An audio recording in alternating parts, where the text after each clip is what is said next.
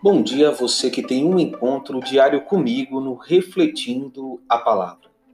Acolher a palavra, meditar a palavra, pôr a palavra em prática.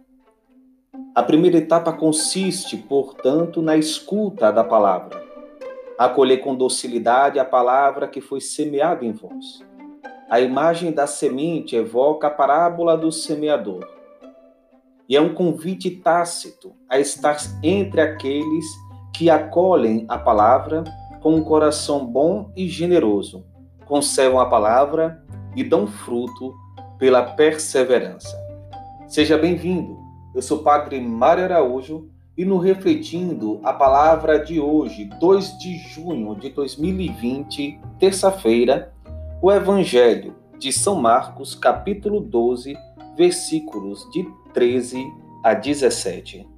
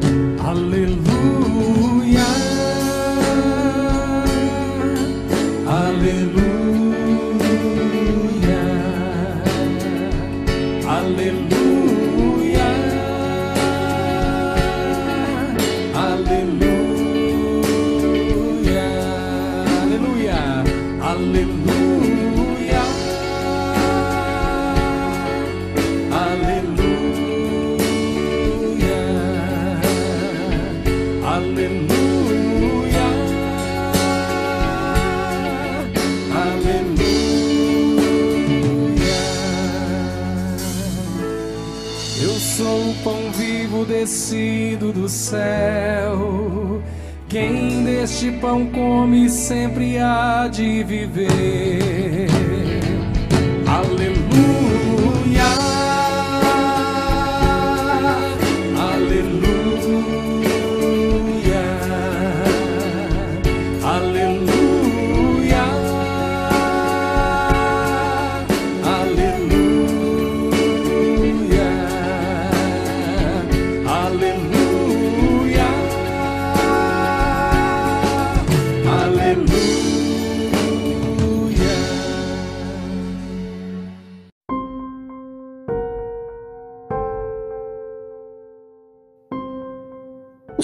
Esteja convosco, Ele está no meio de nós. Proclamação do Evangelho de Jesus Cristo, segundo Marcos. Glória a vós, Senhor. Naquele tempo, as autoridades mandaram alguns fariseus e alguns partidários de Herodes para apanharem Jesus em alguma palavra. Quando chegaram, disseram a Jesus: Mestre, Sabemos que tu és verdadeiro e não dás preferência a ninguém. Com efeito, tu não olhas para as aparências do homem, mas ensinas com verdade o caminho de Deus. Dize-nos: é lícito ou não pagar o um imposto a César? Devemos pagar ou não? Jesus percebeu a hipocrisia deles e respondeu: Por que me tentais? Trazei-me uma moeda para que eu a veja. Eles levaram a moeda e Jesus perguntou: De quem é a figura e a inscrição que estão nessa moeda? Eles responderam: De César. Então Jesus disse: Dai, pois, a César o que é de César, e a Deus o que é de Deus. E eles ficaram admirados com Jesus. Palavra da salvação. Glória a vós, Senhor. Que as palavras do Santo Evangelho perdoem os nossos pecados e nos conduza à vida eterna. Amém.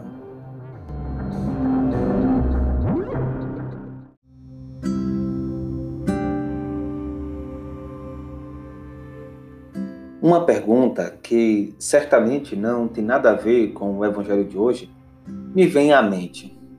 Até onde vai a maldade humana? Não é difícil de encontrar inúmeros pensadores ou pessoas que se permitam refletir sobre essa pergunta, que dizem que a maldade é algo inerente à natureza humana. Eu categoricamente repudio essa linha de pensamento. Parece ser ingenuidade, mas na verdade é só fé mesmo. Recordo quando, na literatura da criação, o livro do Gênesis, na evocação catequética para nos fazer pensar sabiamente que temos Deus como nossa origem, tendo transcorridos os dias em que Deus criou o mundo, após moldar o ser humano com o poder de suas mãos e soprar nele o fôlego de vida, vi que era tudo muito bom. Deus cria o homem bom. É o homem que se corrompe. Eis uma compreensão simples e presente no imaginário dos homens e mulheres de fé. Por que eu me aventurei nessa perspectiva? Voltemos o olhar para a cena do evangelho de hoje. Um grupo da parte dos fariseus se aproxima de Jesus e a ironia do evangelista Marcos coloca na boca dos opositores de Cristo verdades acerca dele. Mestre, sabemos que tu és verdadeiro e não dás preferência a ninguém. Com efeito, tu não olhas para as aparências do homem, mas ensinas com verdade o caminho de Deus. A boca fala uma verdade que o coração não alcança. Essa realidade me faz pensar as inúmeras vezes que dizemos palavras sobre Jesus, sobre a nossa fé, sobre a nossa igreja, mas que recaem sobre nós as palavras do profeta Isaías que Jesus retoma. Este povo somente me honra com os lábios, seu coração, porém, está longe de mim. Vão é o culto que me prestam, porque ensinam preceitos que só vêm dos homens. O grande problema é percorrer o caminho da dicotomia. Sem dúvidas, a vida cristã é este constante embate que travamos em nós. A luta entre luzes e trevas, bondade e maldade. No contexto da pergunta que iniciou essa nossa reflexão, cabe agora nos perguntarmos sobre qual lado em nós está vencendo. Os fariseus, cheios de más intenções, atentam contra Cristo na iminência de o ver cair. E em Cristo vislumbramos o movimento sapiencial que devemos nutrir em todos nós. O mal sucumbe ante o bem, a mentira cede à verdade, a sabedoria vence a malícia. Eles interrogam a Cristo: é lícito ou não pagar o imposto a César? não é uma pergunta que levanta uma problemática religiosa pura e simplesmente, mas também uma questão política. Se Jesus respondesse afirmativamente, estaria consentindo com a dominação romana e consequente exploração do povo. Se Jesus se opusesse ao pagamento, seria uma atitude de insurgência contra o império, e junto a Jesus estavam aqueles que esperavam para o acusarem junto ao imperador.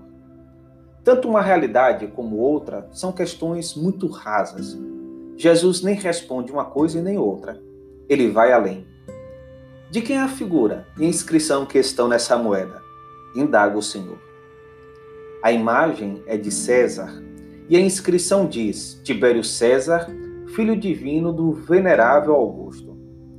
Jesus condena a atitude das autoridades judaicas que se beneficiam da exploração romana e que também exercem sobre o povo o sistema de opressão, e Cristo torna ilegítimo o culto prestado a César. A Deus pertence a libertação e ao opressor cabe sucumbir no mar da verdade que é Cristo, como Faraó e os seus cavaleiros, quando sucumbiram ao mar, em que o povo de Deus passou a pé enxuto e os perseguidores foram vencidos pela força das águas. A maldade foi vencida pela sabedoria. Eis o caminho que o Mestre nos aponta para vencermos a maldade em nós. Um caminho de sabedoria que gera em nós um caminhar à luz da verdade. Despeço-me com as encorajadoras palavras do Papa Francisco. Queria pedir, por favor, a quantos ocupam cargos de responsabilidade em âmbito econômico, político, social, a todos os homens e mulheres de boa vontade. Sejamos guardiões da criação, do desígnio de Deus inscrito na natureza, guardiões do outro, do ambiente. Não deixemos que sinais de destruição e morte acompanhem o caminho deste nosso mundo. Mas, para guardar, devemos também cuidar de nós mesmos. Lembremos-nos de que o ódio, a inveja, o orgulho sujam a vida.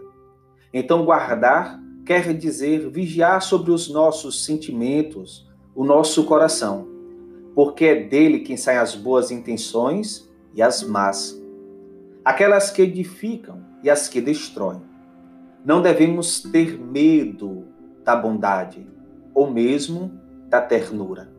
A propósito, deixa-me acrescentar mais uma observação. Cuidar, guardar requer bondade, requer ser praticado com ternura. Nos evangelhos, São José aparece como um homem forte, corajoso, trabalhador, mas no seu íntimo sobressai uma grande ternura que não é a virtude dos fracos. Antes, pelo contrário, denota fortaleza de ânimo e capacidade de solicitude, de compaixão, de verdadeira abertura ao outro, de amor. Não devemos ter medo da bondade, da ternura. Não esqueçamos jamais que o verdadeiro poder é o serviço e que o próprio Papa, para exercer o poder, deve entrar sempre mais naquele serviço que tem o seu vértice luminoso na cruz. Deve olhar para o serviço humilde, concreto, rico de fé de São José e, como ele, abrir os braços para guardar todo o povo de Deus e acolher com afeto e ternura a humanidade inteira, especialmente os mais pobres, os mais fracos, os mais pequeninos, aqueles que Mateus descreve no juízo final sobre a caridade. Quem tem fome, sede, é estrangeiro, está nu, doente, na prisão. Apenas aqueles que servem com amor capaz de proteger.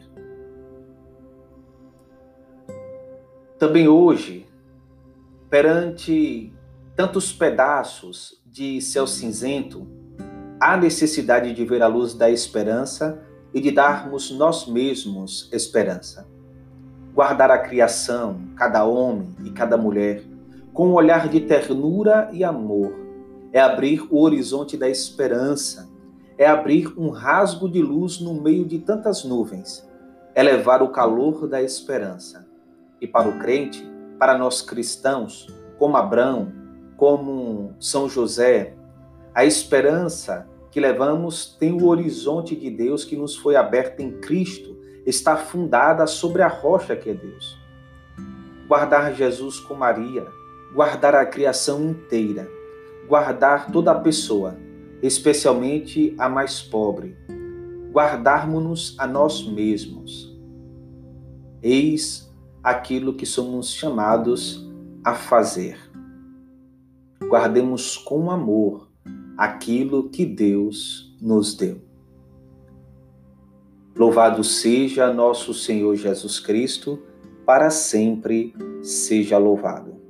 O Senhor esteja convosco, Ele está no meio de nós Abençoe-vos o Deus Todo-Poderoso, Pai, Filho e Espírito Santo. Amém.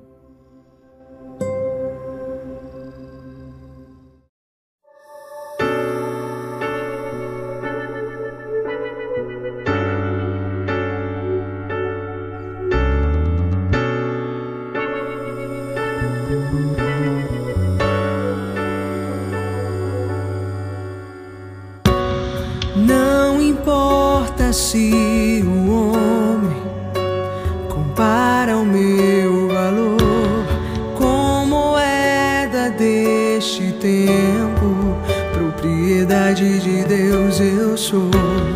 Não importa se os reis deste tempo não me honrou, eu fui comprado pelo sangue que não se mede o seu valor.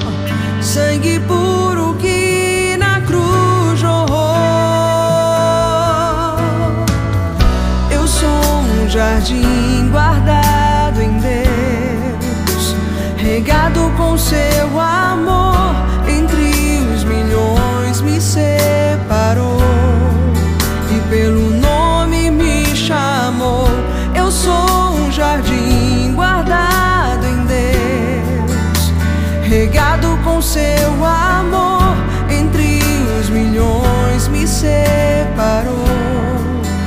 pelo nome